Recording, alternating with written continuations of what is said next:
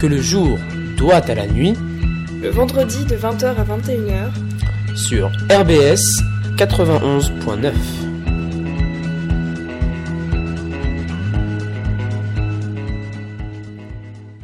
Bonjour à tous chers auditeurs, vous êtes bien sur euh, l'émission Ce que le jour doit à la nuit, euh, 91.9 RBS. Donc euh, ce soir une émission euh, particulière comme toutes les émissions qu'on fait d'habitude puisque ce soir nous allons parler d'humanitaire. Mais tout d'abord euh, je vais vous parler un petit peu puisque je, vous avez sûrement dû nous écouter avec Estelle. Nous étions mercredi au Parlement européen donc pour le, le programme Europhonica avec nos amis de Radio MNE qui ont fait un, gros coucou, qui nous ont qui nous permettent donc à chaque session parlementaire de venir dans leur émission Wunder Parliament, qui est diffusée à RBS et à Mulhouse. Donc à Mulhouse, Radio MNE 107.5 et 80.9 sur RBS à Strasbourg. Donc euh, Estelle et moi avons proposé une petite chronique de, de 10 minutes et on a rencontré des eurodéputés, donc Edouard Martin et Claire Moody. Et nous avions parlé, en fait, on a fait un petit sujet sur euh, la condition des femmes donc dans l'Union européenne, puisqu'il y avait deux débats importants qui étaient euh, proposés dans la session plénière à l'ordre du jour. Donc le premier, donc c'était les inégalités de genre en européenne, et sur lesquelles sont revenus notamment pas mal de députés. Donc Claire Moody, notamment, qui a rappelé donc beaucoup de beaucoup de tous les problèmes auxquels font face les femmes, euh, notamment les inégalités de salaire, les inégalités euh, par rapport à l'emploi. Et donc elle a parlé de tous les de tous les programmes qui d'aide européens qui proposent des fonds mais qui sont selon elle mal exploités. Qui selon elle, à partir de la crise des subprimes, c'est le début de, de la fin de l'investissement de, de, des fonds dans les, dans les fonds pour le droit des femmes. De, dès lors, euh, viennent une certaine, arrive une certaine condescendance sur la question des femmes dans les débats parlementaires. Donc, euh, on a une impression que tout a déjà été fait. Et alors, tout ça pour euh, arriver donc à la deuxième, euh, à, à deuxième, au deuxième ordre du jour du Parlement européen qui parlait donc de, de, la position adoptée du Parlement face à la loi Bayon de Donald Trump, de Gag Rule. Pour ceux qui ne savent pas, en fait, c'est une loi qui est remise au goût du jour à chaque fois qu'un responsable, qu'un président euh, républicain revient au pouvoir et qui, interdit en fait aux, organisations euh, non gouvernementales internationales qui bénéficient des fonds d'aide américains de, de les recevoir ces fonds si elles mettent en avant le si elles aident les femmes à avorter ou à se à, avoir accès aux moyens de contraception en fait. Donc c'était quelque chose qui a fait beaucoup de bruit puisqu'on peut imaginer comme on l'imagine, il y a beaucoup de fonds qui, qui vont être perdus pour ces ONG. Euh, les, le Pays-Bas a fait une étude qui, qui montre que, comme l'a rappelé Edouard Martin dans les débats, que 600 millions d'euros euh, étaient à perdre pour ces, pour ces ONG à l'international. Donc c'est extrêmement conséquent et on peut s'inquiéter évidemment euh, de ce mémorandum pour l'avenir de ces associations humanitaires qui font un travail euh, important et euh, primordial pour euh, l'accès aux, droits des femmes dans le monde. C'est pour ça que le, le Parlement européen euh, faisait suite donc à l'initiative des Pays-Bas qui ont créé un nouveau fonds, She Decides, qui va essayer, qui qui se voulait proposer un espèce de, fonds de substitution pour ces ONG et du coup peut-être que comme l'a dit Edouard Martin comme on était minable par rapport aux droits des femmes il était peut-être qu'on va les choses vont bouger et qu'on aura peut-être un fonds européen un fonds européen d'aide aux droits des femmes qui qui pourra sauver ces organisations humanitaires à travers le monde ce qui nous amène quelle digression pour arriver au thème de l'émission de ce soir l'humanitaire comme j'ai dit tout à l'heure donc ce soir, euh, je ne suis, je suis seule à, mes côtés puisque ma Estelle euh, est très malade. Elle nous écoute du fond de son lit. Je lui fais un gros coucou à ma rousse préférée. Mais euh, d'une rousse à une autre, je vais présenter ce soir mes chroniqueurs. Donc la première, Laure. Bonsoir Laure. Bonsoir. Bonsoir Laure. Alors à sa droite et en face de moi, Thomas. Bonsoir, Bonsoir Thomas. Bonsoir. Bonsoir. Et à côté de lui, donc, il reste euh, Aline. Bonsoir Aline. Bonsoir. Et le meilleur pour la fin, Solène, qui arrive après Bonsoir. de long, nombreuses péripéties. Donc ce soir, nous allons parler humanitaire.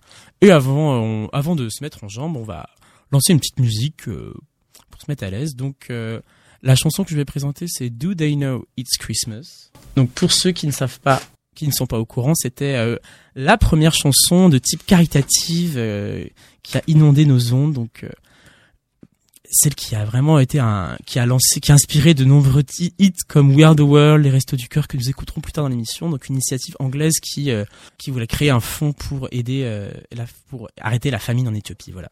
Donc Do They It's Christmas ce soir sur ABS.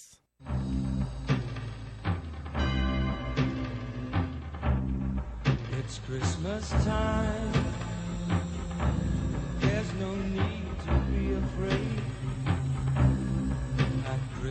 Time, we let in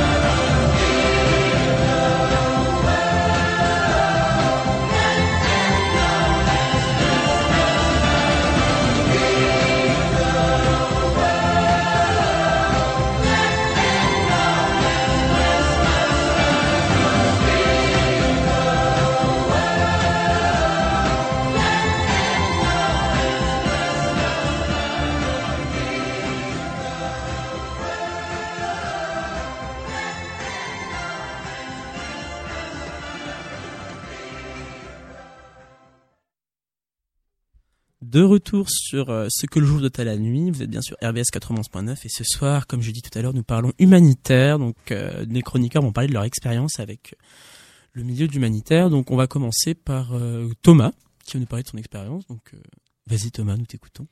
Bonsoir à tous et merci au Club Radio de m'avoir invité. Pas de quoi, voyons. Si je viens parler aujourd'hui, c'est pour faire part d'une expérience donc de- d'humanitaire. C'est arrivé cet été, je suis parti pendant un mois à Erbil, donc au Kurdistan irakien, pas si loin des drapeaux noirs de Daesh. Et je suis parti avec l'association SOS Chrétien Orient, qui est, je crois, la seule association française à envoyer des gens sur place, enfin des volontaires. Donc c'est une association qui œuvre dans plusieurs pays du Moyen-Orient, et notamment en Irak, auprès des déplacés qui ont fui Daesh, particulièrement les chrétiens, mais aussi la minorité yézidi. Et euh, elle travaille aussi avec les, les Kurdes musulmans, donc. Et avec le recul, il me semblait intéressant d'évoquer euh, cette première expérience et ce qu'elle m'a révélé personnellement sur l'humanitaire. Je considère pas que partir loin dans des destinations qu'on pourrait définir comme exotiques, ça me donne plus de légitimité.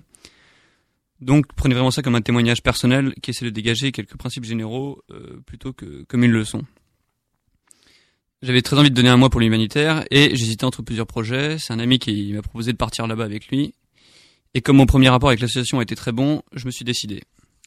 Donc j'aimerais d'abord revenir sur euh, sur les idées reçues parce qu'avant de partir, vous imaginez un peu, euh, vous, imaginez, vous essayez d'imaginer ce qui vous attend et vous voyez déjà un peu en sauveur euh, mi-mère Teresa, mi-Rambo euh, qui esquive les tirs de calage pour distribuer les sourires. Je caricature un peu, mais c'est vraiment ça, c'est qu'on est grisé par euh, par le fait de partir et on, se trompe, je pense, vachement sur ce qu'on va faire. C'est là que je dois dire que l'attitude de l'association est exemplaire puisque euh, on a eu un rendez-vous à Paris, donc pour qu'ils nous jauge un peu, pour qu'ils voient, pour qu'ils voient quelle personne on était. Et je crois me souvenir qu'ils nous l'ont dit comme ça. Ils nous ont dit ne vous imaginez pas que vous allez délivrer des médicaments euh, sous les bombes à des enfants qui meurent de faim. Et euh, je pense que c'est une honnêteté qui est extrêmement bénéfique de la part de la SOS. Pourquoi? Parce que, euh, et c'est le premier enseignement que j'ai tiré de l'humanitaire, quand on part, il faut être libre de tout préjugé de toute attente, même j'ai envie de dire. Alors évidemment, il faut être libre de tout préjugé méprisant, ça, ça me paraît évident, mais aussi de, de toute attente et d'être prêt à faire ce qu'on va nous demander de faire. Quand vous êtes là-bas, euh, parfois ça vous demander du courage de faire des choses, mais surtout, surtout, ça va vous demander de l'humilité. De vous dire, si on vous demande de vous occuper d'un gamin euh, pendant deux heures, vous allez faire ça, même si c'est pas euh, peut-être gratifiant, bah, c'est ce qu'on vous demande de faire. Après, dans les faits, qu'est-ce qui s'est passé là-bas? Euh, évidemment, on a une large part d'action, c'est l'aide matérielle. C'est-à-dire qu'on parle de gens qui, qui ont fui leur village face à Daesh depuis deux ans quand même, et donc qui ont vraiment besoin de- d'aide matérielle. Ils vivent dans des camps, et euh, on distribue euh, vraiment de, de nombreuses choses. Donc c'est pack médical, euh, pack d'hygiène, frigo, ventilateur, tout ça. Et euh, aussi dans, dans une perspective plus macro, euh, il y a eu des ouvertures de cliniques ou d'écoles. Donc voilà, ça c'est le premier point qui est matériel. Mais je pense, avec le recul, que le soutien, disons, moral, humain, spirituel, on peut l'appeler comme on veut, je pense, c'est une importance toute particulière. Par exemple, lorsqu'on faisait des dotations aux familles, donc, du soutien matériel, on discutait toujours avec les gens. On partage un thé irakien qui est délicieux ou un café turc qui est un peu dégueu, mais on parle, quoi. Et je pense que ce temps euh, de discussion, on a recueilli des, enfin, on recueille des centaines de témoignages tout le temps, et c'est tout particulièrement important. Pour moi, ça caractérise vachement l'humanitaire, euh, c'est cette relation humaine qui est tissée et qui est tellement plus importante qu'un qu'un simple largage de bouffe, quoi. Donc, euh, comme je dis, on avait énormément de temps qui était passé aussi avec les enfants, les jeunes ou les personnes âgées. Et je sais que ça peut paraître un peu bête parfois. Enfin, j'ai déjà eu cette remarque euh, quand je suis rentré de, dire, euh, bah, c'est bien mignon tout ça. Mais je pense que on apporte autant de joie, si ce n'est plus, en rassemblant tous les camps de réfugiés autour d'un tournoi de foot qu'en distribuant à manger. Parce que les gens, ils revivent dans des occasions comme ça. La vie dans le camp de réfugiés, alors même que le camp était plutôt salubre, hein, donc c'était vivable. Mais la vie, elle est pas rigolote. Euh, jouer au foot euh, avec les jeunes qui se donnent à fond, euh, faire des dessins avec les enfants, ou apprendre à jouer au domino avec les vieux briscards du salon de thé, ça peut paraître bête, mais c'est extrêmement important. Et je pense que c'est ça qui tisse les liens. Ça permet de montrer aux gens qu'on pense à eux et qu'on les soutient. Comme je l'ai dit, moralement, spirituellement, après on considère ça comme on veut. Et je pense en particulier que c'était vrai pour nous les Français, parce que quelque chose qui m'a étonné, c'est le nombre d'Irakiens, par exemple, qui m'ont parlé du discours de Villepin en 2000, euh, enfin avant l'intervention en Irak, et qui aimaient les Français. Un jour, on a, euh, on a assisté comme ça à l'inauguration d'une église, et je me souviens que le seul représentant étranger, c'était le consul français. Quand on a organisé un tournoi de foot, on a réussi à avoir un message vidéo de Olivier Giroud pour les jeunes. Vous imaginez la joie que c'était pour eux d'avoir ça, quoi. Donc, euh, donc voilà. Ce deuxième enseignement que j'aimerais tirer de l'humanitaire de mon expérience, encore une fois, c'est très personnel, c'est que une fois sur place, où que ce soit, à l'étranger, je pense aussi en France, je pense que l'humanitaire peut se faire en France, eh ben, il faut prendre le temps pour les autres, montrer l'affection qu'on a pour les gens et tisser un lien humain, au-delà du matériel qui, bien sûr, est toujours de, première importance. Ensuite, euh, et peut-être le plus important, c'est de se dire qu'est-ce qu'on va tirer de cette expérience? Euh, je vous cache pas qu'en quittant euh, Erbil, enfin, je, je pense que c'est pareil pour toute action, en quittant l'action, la première chose qui, qui vous arrive, c'est un pincement au cœur. Pourquoi? Parce que vous quittez des gens qui sont extraordinaires et qui vous ont énormément apporté, et toujours dans cette optique peut-être de jamais les revoir. Également, vous quittez aussi une culture qui est extrêmement différente. Euh, je me souviens ce qui m'a vraiment marqué en Irak, par exemple, c'est la conception du temps oriental, qui est extrêmement lente et, enfin, ils prennent le temps quoi. Quand vous arrivez à Paris, vous débarquez dans une fourmilière et vraiment pendant euh, une journée, vous, vous, vous sentez ce choc là. Et voilà, même même le rencontrer une nouvelle culture, ça vous apprend quelque chose. Euh, et c'est là le fond de la chose, je pense, la chose la plus importante, c'est que grâce à l'humanitaire, euh, vous recevez. Vous donnez bien sûr, mais je pense que l'adage est très vrai, il y a plus de bonheur à, donner qu'à recevoir.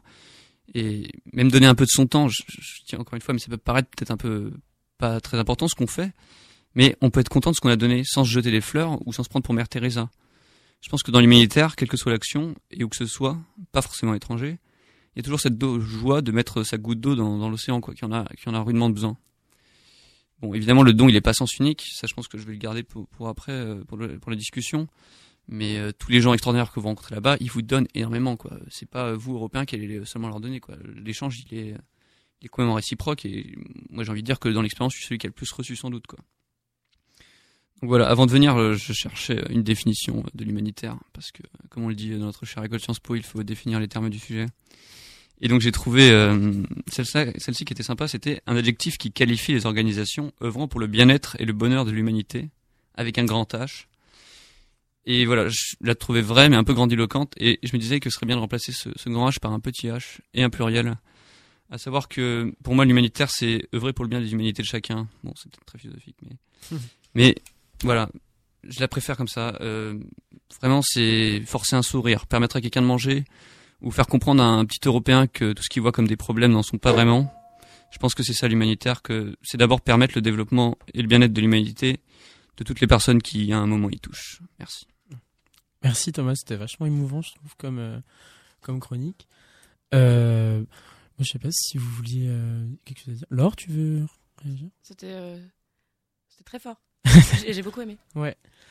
Alors du coup, c'est vrai que moi, c'est vrai que je pensais revenir parce que tu t'as parlé beaucoup au début. Tu te dis, on s'attend pas, à, on s'attend pas à ce qu'on ce qu'on va vivre. Tu disais, c'était pas juste un don, c'était vraiment recevoir et donner pas forcément des, des biens ou de la, de la nourriture ou des des, des, des, vêtements, ce genre de choses. C'était aussi donner du la, de la joie, du bonheur, enfin donner des donner des moments aux gens en fait, donner des trucs à vivre en fait. Et c'est ça aussi que je pense qui est important. Mais est-ce que euh, tu disais que tu t'étais pas préparé, voilà Est-ce qu'il y a des, tu penses qu'il y a des gens, peut-être que tu as côtoyé durant ton ton expérience humanitaire qui n'étaient pas préparés du tout à l'expérience et qui l'ont mal vécu, par exemple? Euh, dans mon, moi, quand j'y étais, non, on était, à un moment, on est quand même une trentaine de Français, hein, donc euh, c'est quand même, on est pas mal. Et je pense que les gens, quand t'arrives, il y a déjà des gens sur place qui y sont depuis un mois, deux mois, trois mois, donc t'es très vite formé. Euh, je sais qu'après, euh, la SOS qui travaille dans plein de pays du Moyen-Orient, ils ont déjà eu des problèmes évidemment parce que c'est quand même un, un changement. Enfin, il paraît qu'il y a une fille comme ça un jour qui arrive à Damas, elle a quand même pété un câble parce qu'elle était pas prête. Enfin, c'est quand même un, un changement de culture et puis même c'est quand même éprouvant quoi. Mm. Mais des gens que j'ai côtoyés là-bas et que j'ai connus, enfin, je veux dire qu'on était vraiment tous épanouis et que en soi les Irakiens nous intègrent beaucoup aussi. Enfin, ils connaissent la sauce qui est là-bas toute l'année. Ils nous intègrent bien et hum, c'est toujours. Enfin, moi, j'ai toutes les gens que j'ai que j'ai connus là-bas euh, sont bien intégrés. D'accord. bon- Ouais. Moi, j'ai une question. Vas-y. Est-ce que tu as gardé contact avec, euh, avec les gens que tu as aidés et qui t'ont aidé là-bas ou les gens avec qui tu œuvrais? Euh, alors avec les Français, oui bien sûr. Bah, déjà parce que je suis parti avec un ami, euh, avec d'autres gens que j'ai rencontrés là-bas. euh, Enfin, ouais, je me suis fait plein d'amis là-bas, je pense. Et avec les Irakiens, évidemment, euh, c'est plus difficile. Avec certains, notamment des, des gens qui, qui travaillaient pour la sauce comme traducteurs, là c'est possible et euh, c'est des gens, enfin, Mm. c'est bête à dire aujourd'hui, mais tu sais quand tu rencontres quelqu'un qui a plus de compte Facebook parfois, c'est Ouais. difficile de la retrouver et moi, notamment les enfants, si tu veux, les enfants tu t'attaches énormément, tu les connais. Et après, c'est impossible de retrouver. Mais oui, bien sûr, les traducteurs, euh, ou même certains, certains plus, plus, plus jeunes, enfin plus âgés, quoi, qui avaient entre 15 et 17 ans, ceux-là, on a pu garder contact avec eux parce qu'on peut encore s'envoyer des messages et tout ça. Dans un anglais plus ou moins approximatif. D'a- D'ailleurs, peut-être question bête, mais comment un camp fait pour communiquer avec l'extérieur? Est-ce que- Est-ce que c'est un camp qui est vraiment, euh, il est géré par, euh, par genre une nation humanitaire ou euh, comment il communique? Est-ce que c'est vraiment fermé ou comment ça se passe? Alors, il y a plusieurs camps, donc euh, c'est des camps qui généralement regroupent des villages en fait, qui ont, qui sont, qui ont fui en même temps dans Daesh. Et c'est euh, des camps donc euh, souvent qui, en termes d'infrastructure, donc c'est financé par euh, les, des associations ou même par l'Église aussi qui, qui aident les chrétiens. Pour les pour les minorités yézidis, par contre, c'est vraiment que des assos et la plupart, euh, quand ils n'ont pas le soutien d'une institution comme l'Église, il y en a qui, qui vivent dans des bidonvilles. Mais pour moi, dans les camps vraiment où je vrai, certains yézidis et beaucoup de camps de chrétiens, c'est des camps quand même qui sont assez structurés et comme je disais, assez salumes. En fait, été assez étonné. Et c'est une chose qui m'a vraiment étonné, c'est que je me suis dit, je vais arriver dans une misère extrême. Et c'est pas ça que j'ai trouvé. Enfin, c'est pas une misère matérielle extrême, c'est-à-dire que les gens, c'est des gens qui ont quitté euh, certes leur maison, mais qui étaient, qui avaient une situation là-bas, donc qui, qui sont arrivés euh, dans le, au Kurdistan, ils, ils avaient limite encore de l'argent, mais ils avaient, c'est une misère morale si tu veux, de d'avoir tout Oui. perdu quoi. Mais le camp après il est assez bien structuré, notamment euh, autour de, ouais, de, de, d'espèces de petits groupes de, de chefs, si tu veux, mais vraiment des gens hyper sympas. Je- Il y en a un avec qui on a pu bien discuter parce qu'il parlait français notamment. Et C'est, assez structuré. Et justement, nous, notre ambition, c'était un peu de, relier ces camps, si tu veux, qu'ils fassent des activités ensemble et tout ça. Et ce qu'on a réussi à faire, notamment euh, lors d'un gros tournoi de foot qui a, bien marché. D'accord. Bon bah, je propose qu'on passe à la prochaine musique du coup. euh. Donc euh, bon, pour rester dans les clichés ce soir, je vais parler de la, chanson donc qui a été inspirée par la chanson précédente, qui s'est inspirée de cette chanson et de cette œuvre caritative, c'est la fameuse We Are the World, We Are the People, USA for Africa avec avec Michael, avec Cindy euh, Lauper me semble-t-il et euh, beaucoup d'autres artistes euh, dont la, la, fou- la multitude et la, la foule m'empêchent de me souvenir, mais euh, bon. Souvenons-nous de ce beau moment en chanson que tout le monde connaît. Voilà. when the world must come together as one. There are people dying. Oh, when it's time to lend a hand to life, greatest gift of all. We can't go on pretending day by day that someone somewhere will soon make a change. We all a part of God's great big family. And the truth, you know, love is all we need.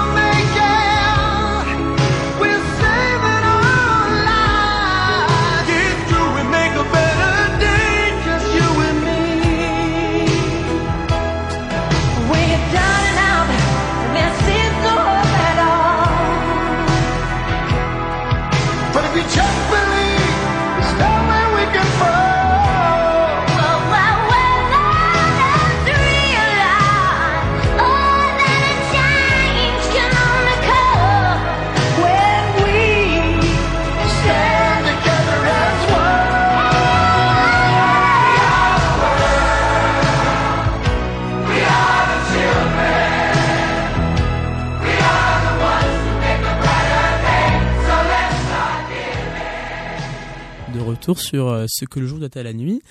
Ce soir, émission spéciale humanitaire où euh, des chroniqueurs nous parlent de leur expérience et je passe le micro donc à Aline et Solène qui vont nous parler de leur expérience avec, et leur, euh, leur rapport avec l'humanitaire. On vous écoute les filles. Oui, alors euh, bonjour. Donc moi je suis Aline et je suis en deuxième année à Sciences Po et en fait je viens ici parce que je suis trésorière de l'association Horizon et aussi en fait je participe cette année au projet solidaire au Myanmar. Donc comme Solène qui va en parler plus précisément après. Mais je vais tout d'abord en fait euh, vous parler de ma première expérience solidaire. Donc c'était au Pérou euh, durant l'été 2015. En fait, on est parti un mois. Et en fait, on avait préparé euh, le projet euh, depuis 2013, donc depuis la seconde. Et en fait, euh, je faisais une option qui s'appelait éveil culturel. Et en fait, euh, chaque année, le professeur en fait mettait des élèves en relation avec une association caritative.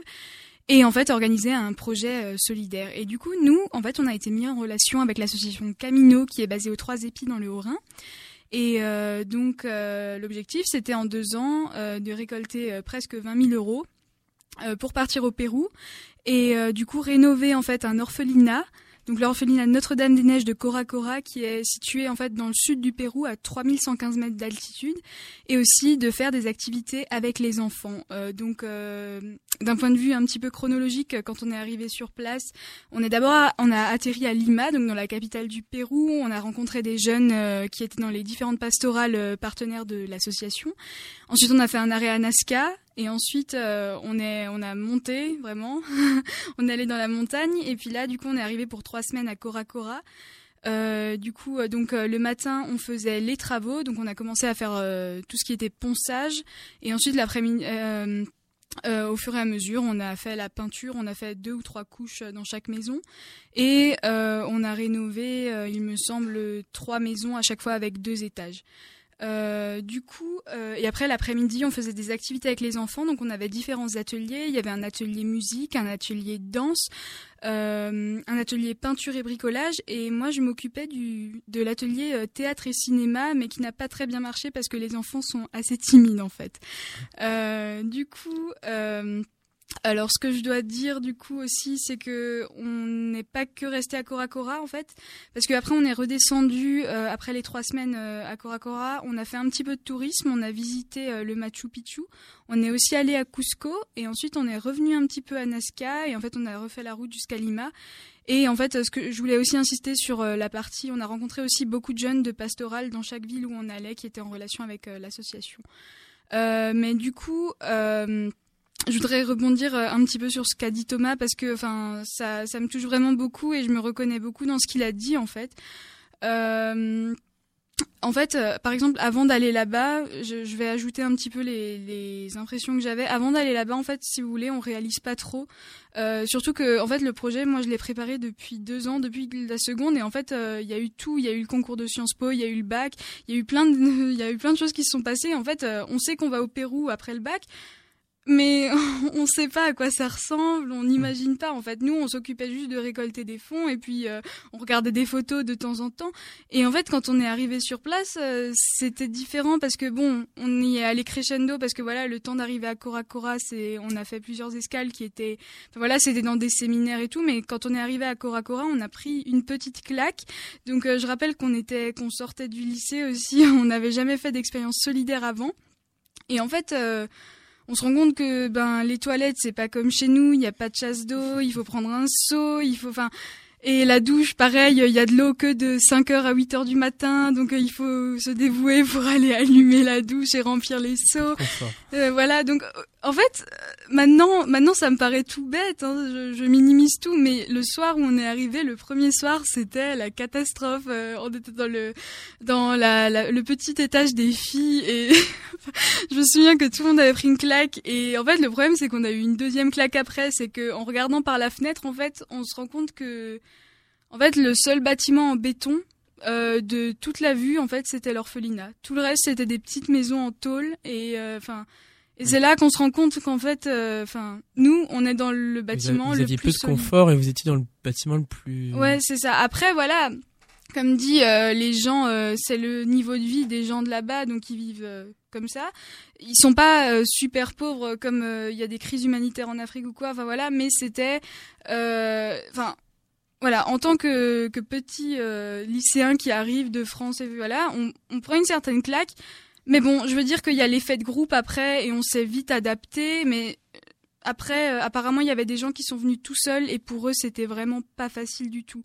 Et euh, après, voilà, on a eu pas mal de, enfin, de petites critiques. Moi, dans mon entourage, je me souviens, on m'avait dit, mais pourquoi tu vas faire un projet là-bas? Pourquoi tu restes pas en France? Il y a aussi des choses à faire en France et tout ça.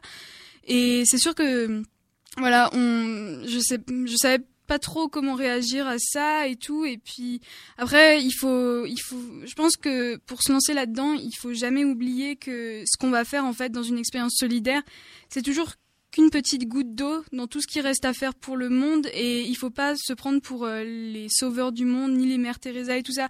Ce qu'on fait, c'est c'est vraiment bien, ça part d'une super bonne intention, mais il faut pas oublier que ça aura une ampleur limitée à l'orphelinat ou au village ou au camp où on ira. Et après voilà, je pense que surtout par rapport à la aux remarques euh, et aux critiques en fait euh, contre tous ces projets solidaires, je pense qu'il faut surtout pas oublier que ça part d'une bonne intention, euh, qu'il faut surtout pas diaboliser les choses et que enfin ce que je veux dire c'est que pour des jeunes lycéens comme moi je l'étais à l'époque, ça apporte une confiance en soi qu'on on, on peut pas imaginer en fait. Se dire que en deux ans on a on a réussi à récolter assez de fonds pour aller rénover euh, un orphelinat et pour avoir fait autant de kilomètres et enfin tout ça en ayant juste euh, enfin voilà le, le seul apport euh, personnel c'était les billets d'avion donc il faut se dire que tout le reste en, en étant une équipe de 10 jeunes on a réussi à côté des cours et tout ça et je pense que ça si je pense que si plusieurs jeunes euh, enfin si plusieurs lycées le faisaient je pense que les jeunes seraient enfin Ouais. enfin voilà vous voyez ce que je veux dire Donc, le côté scolaire et voilà, il y a, voilà, il y a le. Ce que je veux dire, c'est que voilà, il faut. Au bout d'un moment, en fait, quand on fait que du scolaire, on sait plus où on en est dans sa vie et on se sent inutile et tout ça. Alors que, en fait, là, ça nous prouve juste que, en étant jeune, on est capable de faire des choses. Et quand on entend des critiques, ouais, les jeunes, vous êtes des feignants et tout, alors que, bah, voilà, ça, ça prouve juste tout le contraire. Et il y a une richesse incroyable dans la jeunesse aujourd'hui. Et en fait, je veux dire que si moi j'y suis arrivée avec euh, d'autres amis euh, du Haut-Rhin, enfin voilà, dans un petit lycée d'Alsace, enfin, si j'y suis arrivée, d'autres peuvent le faire et vous savez pas à quel point ça, ça change la vie parce qu'en fait, on rencontre des gens absolument incroyables. Euh, on, on se, en fait, euh, on se prend des claques, mais c'est pas, comment dire, c'est pas, il faut pas se dire que c'est juste parce qu'on voit la misère ou des ch- choses comme ça. Moi, la misère, je l'ai, c'est pas ce que j'ai vu en fait. C'est, en fait, on se prend des claques parce que voilà, les gens, ils, on peut pas se rendre compte à quel point ils nous donneraient tout, alors que ici c'est tellement différent. Et, et voilà, les gens, ils sont juste, euh, vous arrivez quelque part, tout le monde est gentil avec vous. Il n'y a pas de, oh là là, enfin voilà, avec tout ce que, tout ce qu'on peut avoir quand on arrive dans une salle de classe, quand on est le petit nouveau ou des choses comme ça. Enfin, je sais pas. Mais en tout cas, c'est, c'est quelque chose de, de fou. Ça apporte, euh, ça peut vraiment être euh, bénéfique pour tout le monde. Et du coup, eh, Solène et toi, donc du coup, donc toi, tu vas vivre l'expérience prochainement. euh, tu peux peut-être nous dire, donc présenter le projet et nous dire comment tu te sens du coup par rapport à ce, à cette expérience future. Voilà, donc euh, moi, ce sera une première pour moi. euh, le, ce sera mon premier euh, voyage solidaire. Donc, euh, on va partir en juin, euh, donc à la fin de l'année. Euh, donc, c'est quelque chose que j'avais déjà envie de faire l'année dernière, puisque j'avais euh, demandé à faire le voyage solidaire en Guinée. Et euh, du coup, bon, l'occasion s'est représentée cette année, donc ce coup-ci, bah, j'ai sauté dessus et c'était la bonne. Donc voilà, je suis membre du projet proposé par Horizon. Donc, on est 12 personnes dans le groupe des deux A et des premières années. Et, et Yana, qui est une Erasmus. Et du coup, euh, moi, en fait, je cherche ce décalage dont Aline parlait. Euh, cette, euh, c'est cette soif de rencontre. Et euh, donc voilà, c'est, je peux pas vous donner donc des impressions de retour ou quoi. J'en ai eu pas mal, notamment de ceux qui sont partis en Guinée, notamment de Louise. On a longuement discuté de ce qu'on peut attendre et ce qu'on peut ne pas trouver. Enfin, que les attentes peuvent être très différentes de ce qu'on trouve. Donc voilà, voilà, je pars un peu pas sans rien attendre, mais euh, sans poser trop de conditions d'attente et on verra ce qu'on trouve là-bas, tout en étant très très impatiente d'y aller. Donc le projet en soi, pour le présenter un petit peu plus. Donc on va partir avec une association euh, française qui s'appelle Info Birmanie. Euh, déjà pourquoi le Myanmar? Donc la décision s'est faite au sein de l'équipe d'Horizon, donc Aline, Laure et Juliette. Euh, Alors, ils ont une association de Sciences Po Voilà, donc- qui euh, va organiser le voyage. Voilà, avec Constance. Donc elles ont décidé euh, de choisir le Myanmar en, en destination de projet, notamment en lien parce que Aline fera sa 3A, donc sa troisième année mobilité à l'étranger l'année prochaine. Elle fera six mois de stage là-bas en partenariat avec Info Birmanie. Donc c'est comme ça que les liens se sont créés et que la décision a été prise de, de partir au Myanmar. Alors euh, concrètement, on va partir. Donc Info Birmanie nous a mis en relation avec une ONG euh, birmane qui s'appelle euh, Smile Education and Development. Et du coup, c'est avec eux qu'on va travailler une fois sur place. Donc on va partir euh, 28 jours, donc la durée en fait du visa birman. On va partir en partenariat avec cette ONG et eux-mêmes nous mettront en cours avec certaines de leurs associations partenaires, donc des associations birmanes. Et en fait, nous, notre rôle là-bas, euh, ce sera de dispenser des, formations à l'informatique et à la communication, donc en anglais, euh, aux associations birmanes.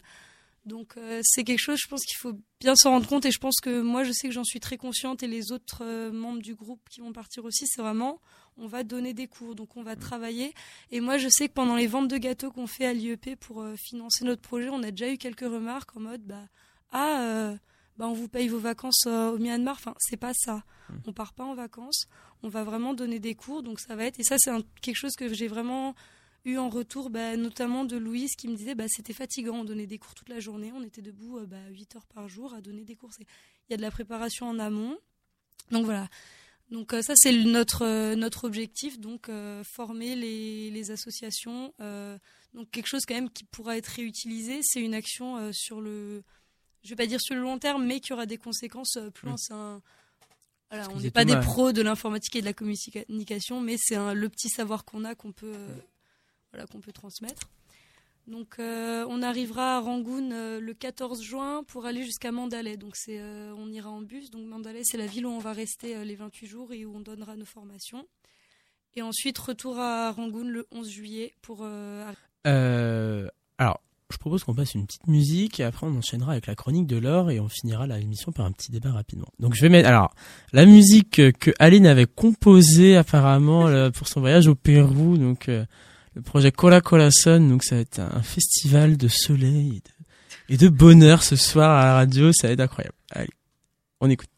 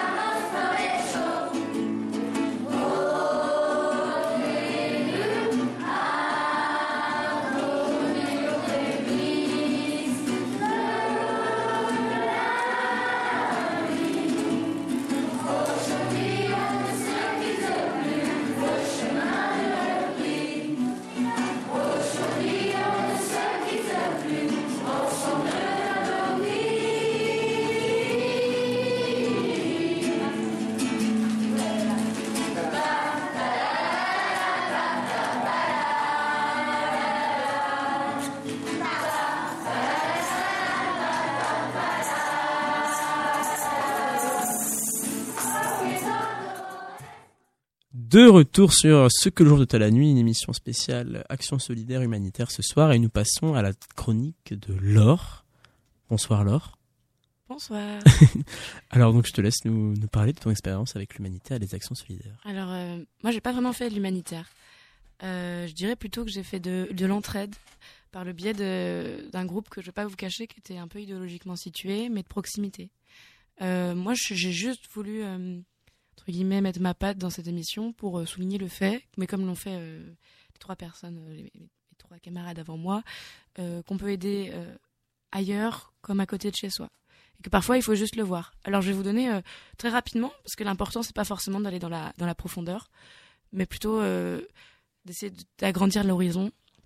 Bah, les, quatre expériences que j'ai eues à proximité. Donc euh, la première, euh, donc euh, j'ai fait une année de prépa et j'étais très libre lorsque j'étais au lycée, donc j'avais beaucoup de temps entre guillemets à perdre.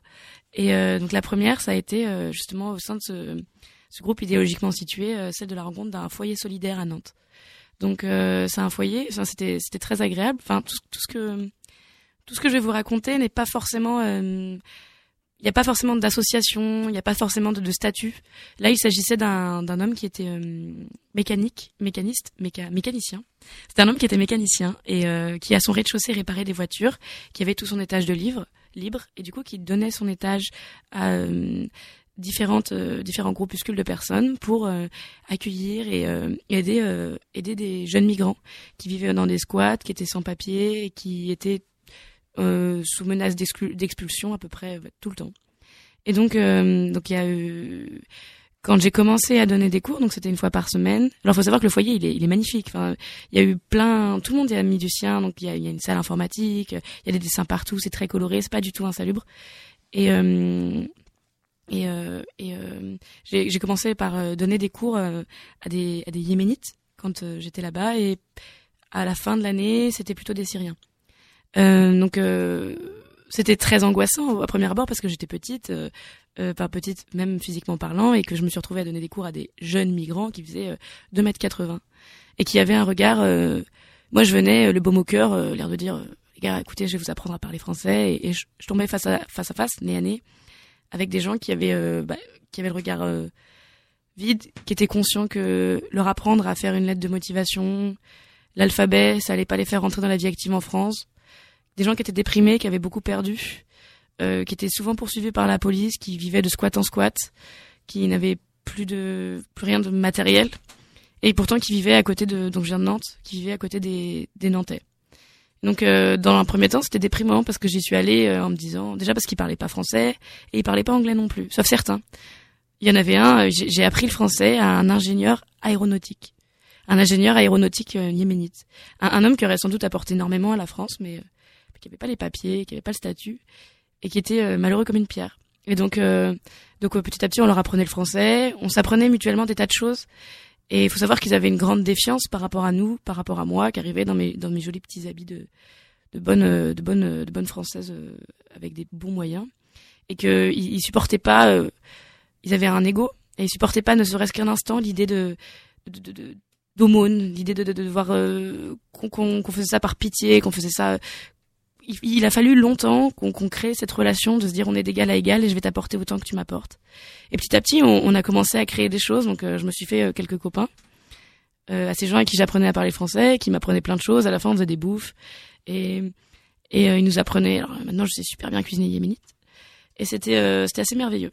Et bon, à la fin, je me suis engueulée avec plusieurs d'entre eux parce que c'était le Ramadan et qu'ils voulaient plus bosser et que et que c'était très marrant d'avoir euh, 15, 16 ans et de devoir dire à des grands mecs de 19 ans qui avaient vécu des choses terribles, qui avaient la mort dans, l'âme, tu vas m'écouter maintenant. Il y avait, il y avait ce rapport où à la fin, on rigolait de nos propres situations tellement elles étaient, elles étaient terribles. Il y avait des petites victoires. Il y avait un, garçon que j'aimais beaucoup qui n'avait jamais quitté son sac depuis qu'il était arrivé en France. Enfin, sans doute même avant, parce que c'était la seule chose qu'on lui avait pas enlevée, la seule chose qu'il n'avait pas perdue.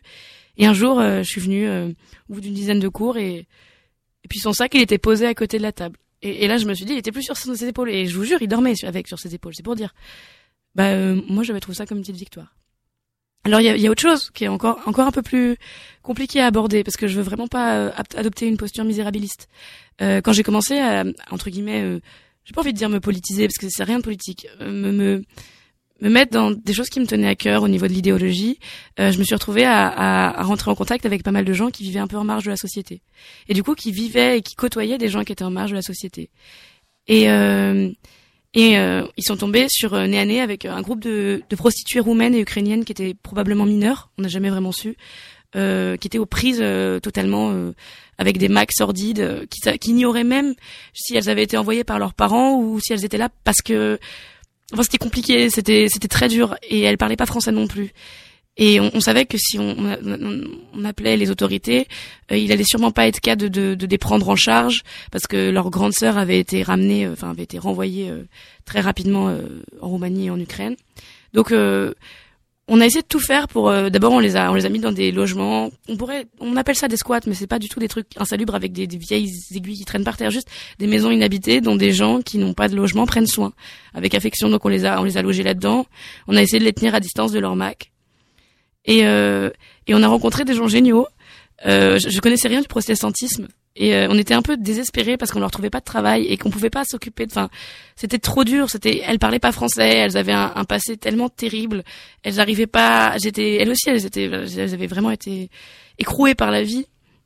Et on a rencontré des, des, des, femmes euh, de la fraternité. Donc c'est un peu comme Emmaüs version protestante et euh, avec euh, avec une euh, une politique un peu plus sympa selon moi. Et, euh, et ces, ces, ces- femmes-là nous ont dit, bah écoutez, euh, si vous voulez, elles peuvent bosser dans nos friperies. Et on, on a été, euh, waouh, on a été, on était très très heureux parce que j'ignore beaucoup de choses de la morale protestante et je sais pas, mais prendre sous son aile des anciennes prostituées, c'était c'était c'était génial. Et maintenant, je les ai revues il y a quelques mois et elles s'épanouissent drôlement. Elles apprennent à parler français. Elles m'avaient gardé des fringues de côté. C'est des petites choses comme ça, mais euh, on, on les a aidées. Maintenant, elles m'aident et elles arrivent à s'épanouir et, et à remonter la pente. Et il y a une solidarité de fait qui n'existait pas entre elles, qui s'est créée, où elles se disent on a vécu un calvaire et maintenant on s'en sort et on s'en sort ensemble. Tout ça, c'était chouette. Alors la troisième, la troisième chose, c'est bah, du coup mes, mes amis euh, un peu marginaux, un peu zadistes, un peu dans tous les côtés, euh, et très débrouillards. Et bah ils avaient plein de copains qui s'étaient rendus à la jungle de Calais. Et donc on- ils se sont dit, bah, nous aussi on va aller à la jungle de Calais. C'est vrai, c'est des amis qui sont, qui savent, enfin, qui, qui construisent des séchoirs à herbe, herbe de Provence, euh, avec euh, avec avec trois bouts de bois, des maisons avec quatre bouts de tôle, euh, des, des gens euh, incroyables, des MacGyver des temps modernes, qui disent, bah nous on va aller à Calais puis on va voir ce qu'on va faire. Et euh, donc on est allé, hein, on a fait un peu de stop, on a emprunté la voiture d'un copain et puis on s'est retrouvé à Calais. Alors moi je vais pas, je vais pas vous mentir, j'ai pas servi à grand chose. J'ai fait à manger, j'ai discuté avec les gens qui parlaient un peu français, énormément. Alors à- c'était pas forcément le cas dans mon foyer de migrants à Nantes, mais à Calais énormément de gens extrêmement cultivés qui parlaient français couramment et waouh, mais qui n'avaient rien, qui n'avaient rien et, et qui- qui vivaient les uns sur les autres et qui, qui étaient la mort dans l'âme. L'atmosphère de ce camp ne quittera jamais celle de d'une grande vacuité, de, gens qui errent et qui se disent mais qui, qui supportent pas le fait d'être enfermés, d'être, enfin c'est un camp, c'est c'est terrible. Sauf que le sentiment n'est pas selon eux d'être dans un camp pour leur propre protection, mais d'être dans un camp relégué par toute la France parce qu'ils veulent pas les voir et, ils, ont, le sentiment ils le savent. Et plusieurs fois je me suis retrouvée quand je faisais à manger ou quand je discutais avec des enfants, pourquoi est-ce que les Français ne nous aiment pas? Pourquoi est-ce que les Français ils veulent pas nous rencontrer? Et c'était terrible de voir ça. Il y a une grande misère affective. Je, je rebondis sur ce qu'a dit Thomas. L'important, peut-être parfois, c'est juste de montrer qu'on fait attention, de, de reconnaître que l'autre, il existe. Et, et ça, c'était fort. Donc pendant que mes amis, ils étaient en train de construire avec trois bouts de ficelle euh, des, des baraquements en et, des séchoirs à, à linge, et ben moi, je faisais à manger, je discutais avec les gens. Les gens qui deviennent fous, c'est vrai. Euh, Il y en avait, ils prenaient une bouteille d'alcool et ils saoulaient, ils saoulaient pour oublier tout, pour oublier toutes ces choses terribles. Et puis les gens froids. Enfin, à l'époque où j'y suis allée, les gens avaient froid. Ils avaient pas beaucoup de vêtements et j'étais, j'étais énervée parce que j'étais énervée parce que j'ai vu que bah il y avait, il y avait des associations qui, avaient beaucoup de vêtements. Enfin, qui recevaient beaucoup de vêtements, mais à Calais, il y avait pas de vêtements. À Calais, il y avait, il y avait pas grand chose. En fait, à Calais, c'était vraiment la misère matérielle. Euh, je pourrais vous dire la même chose du foyer de SDF, mais je crois que je vais mettre un petit peu de temps. Alors, euh, je, vais, conclure rapidement en vous disant que je trouve ça merveilleux d'aller aider les autres ailleurs, mais c'est super chouette aussi de regarder qu'on peut aider les autres à proximité. Et que parfois, euh, discuter avec le SDF qui est devant son, superma- son supermarché, ou simplement euh, s'arrêter quand on voit quelqu'un dans la rue qui a vraiment l'air mal, essayer de se pencher sur les groupes solidaires, c'est pas inintéressant parce qu'on peut aller, euh, on peut découvrir des choses qui sont assez passionnantes et on peut voir une réalité qu'on n'ose à peine imaginer. Et pour moi, c'est ça le, vrai humanitaire, la vraie humanité, c'est de se tourner vers l'autre, le regarder droit dans les yeux et d'accepter le fait que la souffrance, elle est peut-être juste à côté de chez nous, juste à côté de nous, et la- accepter qu'elle nous touche par empathie. Désolé Laure d'avoir un peu coupé ta chronique. Il a mais pas de problème. Je trouve que c'est un témoignage encore super fort et je trouve que c'est- bien d'avoir des témoignages qui, qui sont vachement émouvants comme ça de d'action solidaire que vous faites mais et je trouve que c'est un, c'est une super belle transition petit débat qu'on voulait faire euh, rapidement du coup. C'était que bah l'humanitaire tu dis qu'on peut le faire chez euh, à côté de chez, chez soi mais on peut aussi donc le faire ailleurs comme euh, comme le Solène va le faire comme euh, Aline et Thomas l'ont fait. Et du coup donc je pense que je voulais lancer un euh, poser la question aussi du néocolonialisme ou du euh, du du volontourisme, voilà. Donc c'est vrai que c'est une question qui se pose quand on parle d'humanitaire. On dit, bah, comme comme vous l'aviez dit, donc pour un livre de gâteau, oui, euh, vous allez partir, mais euh, on vous paye le billet d'avion pour aller faire du, des voyages et tout. Donc euh, comment vous réagissez à ça, du coup, à, ces, à ce qu'on quand on dit ça, comment vous vous réagissez? Ben, déjà, euh, par rapport à, tout ce qui est perspective néocolonialiste, euh, moi, il faut avouer que avant d'entrer à l'IEP, en fait, j'en avais pas du tout consciente, conscience de tout ça. En fait, Euh, c'est vraiment en étant à l'IEP et en entendant toutes les critiques, en fait, que j'ai pris conscience déjà de ce que c'était et de pourquoi les gens le disent, pourquoi les gens critiquent en disant que c'est ça et pourquoi en fait est-ce que c'est pas ça?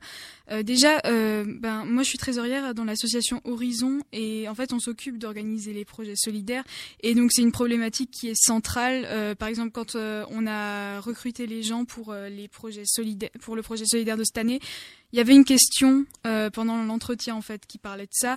Et en fait, si je peux juste rebondir par rapport à en fait aux critiques qu'on a à Sciences Po par rapport à notre projet et pourquoi notre projet il n'est pas néocolonialiste. J'ai tout simplement à dire qu'en fait euh, la demande en fait d'aide, elle vient de l'ONG Birman, des associations, et qu'on fait tout pour que le projet soit construit euh, de manière à répondre en fait au mieux. Euh, c'est pas nous qui avons décidé de faire des formations à l'informatique ni aux stratégies de communication. Euh, c'est les associations qui en sont demandeuses et en fait c'est en adéquation avec nos propres compétences d'étudiants parce qu'il faut être compétent, ça c'est sûr, mais il faut surtout répondre euh, à des besoins et c'est ce qu'on va faire volontairement. Vas-y. Euh, ouais, donc très rapidement, donc, euh, comme toi, Aline, je pense, enfin, le co- néocolonialisme, c'est une notion que j'ai découverte à, Sciences- enfin, à Sciences Po vraiment. Je pense que c'est cette mode très Sciences Po de, de critiquer un peu euh, tout ce qui existe. Mm. Et aussi, je pense que ça vient d'une chose, c'est qu'il faut complètement, je pense, démystifier l'humanitaire. Bon, après, je dis ça, je suis allé en Irak, donc euh, généralement, les gens sont en mode. Ah, t'es courageux d'être allé en Irak, et j'ai envie de leur dire, euh, non, ceux qui sont courageux, c'est les gens qui sont là-bas et qui y restent. Et ce que j'ai envie de dire aux gens, c'est que si vous avez cette image de, oui, de, de l'humanitaire comme une, comme une chose euh, monstrueuse qui demande énormément d'argent, énormément de temps. Alors certes, ça, a beaucoup de demandes, mais je, suis parti en Irak avec une facilité qui m'a moi-même étonné. Quoi. Si, vous voulez le faire, et ce que disait Laure, c'est se faire. En, moi, c'est moi, c'est en Irak, et encore, ça n'a pas demandé beaucoup de choses. Imaginez dans votre ville ou, pas loin de chez vous. Quoi. C'est, je pense que, que l'humanitaire, c'est quelque chose qu'il faut absolument démystifier et que, qui est à la portée de beaucoup de gens. D'accord. Mais oui, c'est vrai qu'il y a ce côté aller en Irak, euh, je te le dis hors micro, c'est vrai qu'il y a le côté euh, côté donc Daesh qui est proche, donc les conflits qui sont qui sont proches, donc on a cette image de, de conflit direct qui est qui est proche. Et du coup, je pense c'est pour ça qu'Aline Aline peut-être que tu as vécu plus de critiques ou même Solène vous en disiez quand vous faites des des récoltes de fonds à Sciences Po, euh, vous allez dans au Pérou ou en Asie et du coup tout de suite il y a ce côté qui vient un peu euh, oui euh, vous allez au soleil, vous allez avec Ouelou, c'est c'est et alors que ce n'est pas du tout ça puisqu'il y a une vraie transmission de un vrai échange en fait là-dedans. Oui, voilà, c'est ça, c'est ça qu'il faut pas oublier. En fait, on a tendance euh, aujourd'hui, et notamment à Sciences Po, en fait, à vraiment, enfin, excusez-moi le terme, mais de diaboliser la chose. J'ai l'impression qu'en fait, euh, dès qu'on dépasse son petit nombril, tout de suite, il faut, il faut se poser les questions, genre, mais en fait, pourquoi est-ce qu'il fait ça? Il y a quelque chose derrière et tout ça. Et en fait, je pense qu'il faut juste arrêter de diaboliser les choses. Euh, on voulait parler un petit peu du volontourisme, et voilà, en fait, c'est surtout, il y a des dérives comme ça. On n'a pas le temps d'en parler, mais je pense que c'est aussi ça qui apporte une image négative à et à tout ce qui est solidarité en général. Mais je pense que, en fait, ce qu'il faut pas oublier, c'est que ça part toujours d'une bonne intention. Et tant que c'est bien organisé et que c'est bien suivi par euh, des associations qui sont spécialistes, je pense que ça peut, ça peut que être bénéfique. Et euh, voilà. C'est surtout un échange, c'est réciproque, il faut pas l'oublier. C'est pas, pas, on va pas seulement euh, apporter quelque chose aux gens là-bas, ça va pas que être bénéfique pour eux. C'est aussi un gros échange pour nous et ça va dans, dans dans les deux sens et c'est ce que j'ai tendance à dire à tout le monde en fait c'est que si on prolonge euh, la réflexion au maximum ça, permet de rapprocher euh, les gens entre eux qu'ils habitent à 10 000 kilomètres ou qu'ils soient juste à côté de chez eux et ça permet vraiment euh, de pacifier en fait les choses, de pacifier le monde. Et enfin voilà, si on pousse la réflexion à bout, mais enfin voilà, c'est surtout un échange mutuel et je pense qu'il faut surtout pas euh, diaboliser ça et essayer de le stopper en fait. L'aide, quelle qu'elle soit, est toujours bonne à prendre. Quelle belle conclusion, Laure. Merci, merci beaucoup. Donc, euh, bah, merci à tous de nous avoir écoutés pour cette émission sur euh, l'humanitaire et les actions solidaires en général. Je pense qu'on a beaucoup tous appris en écoutant les expériences de chacun ce soir, même s'il y a eu peut-être moins de débats que d'habitude. Les, les expériences à écouter se, peuvent inspirer nos auditeurs et c'est pour ça qu'on propose ce genre d'émissions qui sont un peu plus différentes que d'habitude. Voilà. Donc, euh, on vous laisse avec une musique bien cliché pour pour vous rappeler à tous euh, le spectacle annuel de TF1, donc Les Enfoirés. La chanson des restos, version symphonique, attention, je me suis dit qu'on allait pas mettre la version dégueu qu'il y a sur YouTube. Donc, euh, bisous à tous, à la semaine prochaine, on se revoit à 20h, 21h. Ciao. revoir. Au revoir.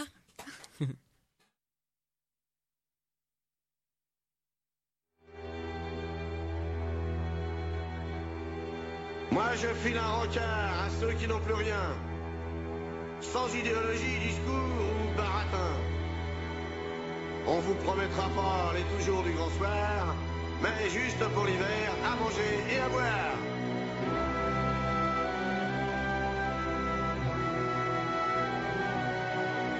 à tous les Hauts-Calais, de l'âge et du chômage, les privés du gâteau, les escles du partage.